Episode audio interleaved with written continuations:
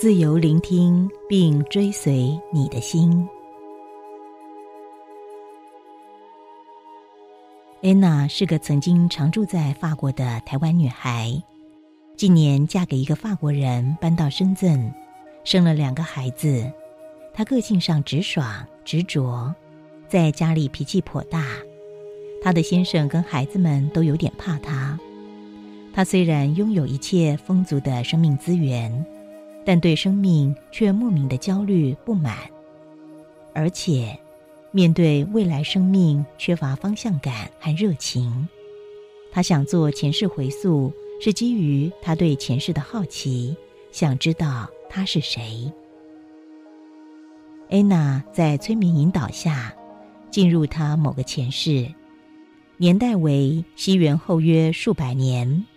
他觉知他身处在南美亚马逊流域某个地方，周边有茂密的丛林，居住在木屋。他意识到他年约三十岁，外形优雅，有漂亮卷发，脚赤裸，没穿鞋，没结婚，是位英勇善战的女战士，也是该部落的领导者。他个性强硬，不计较后果，喜爱权势。由于个人私怨，他发动与邻国的战争。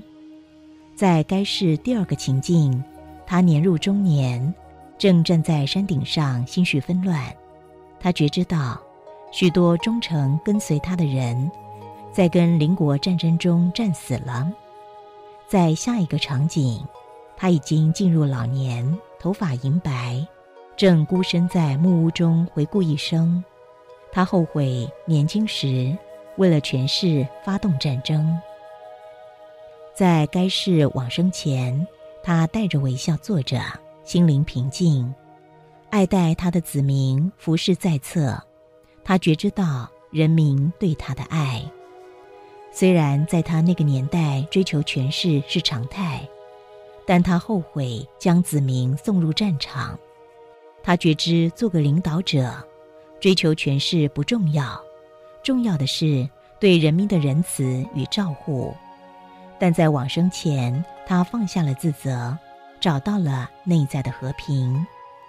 他往生后进入了充满着光的灵性世界，感受到平静、温暖跟友爱。他知道他回家了。在灵界，他回顾一生，觉知权势不会带给他任何东西。他该多为人民着想，学习更多的仁慈。在光的世界，他见到了他的指导灵，指导灵微笑的对他说：“你做的很好，错误也是学习。你可以释放自责。此刻，你正走在正确的路上。你要自由的聆听，并追随你的心，做自己。”安娜前世回溯探索，绝大多数的人面对生命，总是会努力的去追求权势、地位和荣耀，喜欢站在舞台的中央，享受灯光，享受群众对他的注目。人们喜欢权势、地位，认定拥有他们就拥有尊重、关注和掌声。试问？权势地位在生命中到底有多少价值呢？如果灵性世界实存，则从高维层次观察，人间权势地位并不存在价值。权势地位并非不好，前提是如何善用它们。如果权势地位让你感觉荣耀，能够让你站在舞台上发光，那么。它就不存在价值。如果利用权势、地位服务人群，还有给出爱，它就有了价值。权势、地位只是个工具，不是成果，因为它是你生命带不走的，而能带走的是权势、地位衍生的爱。举个例子说明：有个村庄正面临严酷旱灾。整个村庄民不聊生，饥荒，没有食物。在此刻，一个村庄内的富豪，当察觉到村民需要帮助，就带领着家仆浩浩荡荡背着米到村里面散发。散发时，他心中并非拥有慈悲，只是想借由布施赚取福德，提升形象。这种慈悲只是低阶的欲望爱。富豪着了布施相，佛教称欲望布施为住相布施。村中呢有另外一个老妇人，家徒四壁。当他看到村民饥荒、三餐不济而心生慈悲，但他什么都没有，只有厨房中微少的茶油，他就把茶油灯点燃后，跪在地上向菩萨祷告。希望菩萨能够拯救疾苦村民。这两个人，一个是拥有着高权势地位的有钱人，一个是家徒四壁的穷人。但在心灵学习上，老妇人学习的多，而这个有钱人反而学习的少，不是吗？依照许多回溯中个案灵界接收的讯息。人来人间是为了学习一些心灵的正向素质，譬如平静、勇气、宽容、智慧、自由、爱和慈悲等等。人间是个二元世界，当你学习这些正向心灵元素时，如果没有同步拥有二元另一端的经验，学习会是跛脚不完整的。譬如说。当你想要学习勇气，必须先体会什么是懦弱；当你想要学习自由，必须先体会什么是不自由；当你要学习爱，就必须先体会什么是恨。唯有完整的体验二元两边的经验，才能够真正的完整的学习。进一步探索，由于人生苦短。面对二元两边的经验，并不见得要在同一室内完成。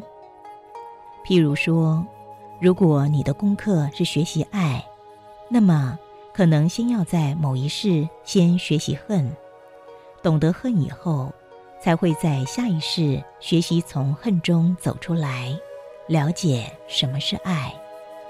如果上述内容是真相，那么意指着从学习角度。一个人面对人生，就算犯了错误，也是学习。负面经验仍然存在价值。如果接受这个见解，那么面对生命中所犯的错误，别太自责，学习放下吧。要自由的聆听，并追随你的心，做自己。安娜在她经验的这一世。在身为领导者角色下，不断的追求权势，值得探索的是，安娜该是追求权势，真的是追随她心灵深处的指示吗？还是只是无厘头的追随当代文化价值观呢？如果后者为真，那她并没有在自由心下聆听心灵深处真正要她去经验的。这个议题值得每个人醒思。我们在生命中做的一切，是追随心中自由指引呢，还是臣服在社会价值观下被催眠了呢？前者的生命是自由的，而后者的生命却是被绑架的。你的生命是哪一种呢？举例说明，在中国南京市。有位名叫陈思的男士，他在正职外，几乎每天都在南京长江大桥守望着，劝导要轻生的人放下轻生念头。这些年来，他往返家里跟长江大桥，骑坏了九辆电动车，协助了三百五十一位想要轻生的人。陈思说：“救人救多了，看到背影就知道。”他是否想要自杀？他如何看出走路的人想轻生呢？他描述，有心事的人背影沉重，走路像是行尸走肉。十五年来，相信沉思在聆听中接收了心中的仁慈讯息，并追随这个讯息，将他生命中多余的时间做自己认定有价值的事情。人生不过就是一场短暂的经验，既然生命难得，如何能够善用时间呢？每个人都有权利和义务去仔细的聆听心中的引导讯息，去做他自己，去做他真正想做的事情，如此的人生才算精彩。